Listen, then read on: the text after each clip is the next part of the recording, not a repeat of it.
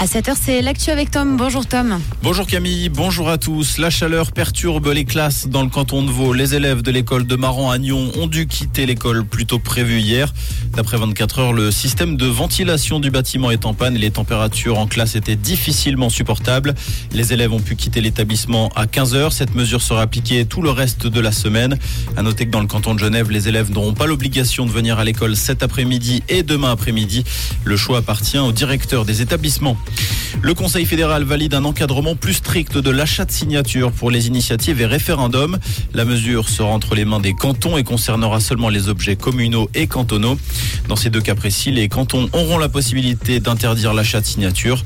En revanche, la pratique restera autorisée pour les objets fédéraux. Cet embardé spectaculaire à Lausanne, mardi soir, peu avant 20h, une voiture a fini sa course sur le toit et dans les escaliers à la rue des Crêtes vers le stade de la Pontaise. Le véhicule s'est stoppé à l'envers en contrebas d'une rampe d'escalier, arrachant au passage une barrière métallique. La conductrice a été légèrement blessée, elle a été transportée à l'hôpital. Une enquête devra déterminer les circonstances de cette perte de contrôle.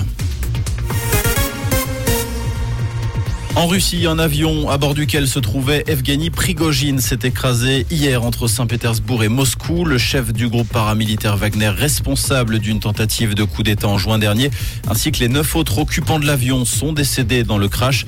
Selon les premières informations, l'appareil n'a montré aucun signe de problème avant de s'écraser. Une équipe d'enquêteurs a été envoyée sur les lieux pour établir les causes de l'accident. C'est historique. L'Inde a envoyé une fusée avec succès sur la Lune. Le pays intègre ainsi le cercle très fermé des grandes puissances spatiales. La fusée non habitée s'est posée hier peu après 14h30 sur le pôle sud de la Lune, une partie largement méconnue. Un rover doit désormais arpenter le satellite naturel et transmettre des données à la Terre pendant deux semaines. Un mot de football pour terminer. Et Young Boys qui n'a pas trouvé la clé du but lors de ce match aller des playoffs de la Ligue des Champions. Match zéro partout. Match nul zéro partout pour le club bernois face au Maccabi Haïfa. Le match retour aura lieu mardi prochain au Wangdorf. Le vainqueur de cette rencontre participera à la phase de groupe de la Ligue des Champions. Comprendre ce qui se passe en Suisse romande et dans le monde, c'est aussi sur Rouge. Rouge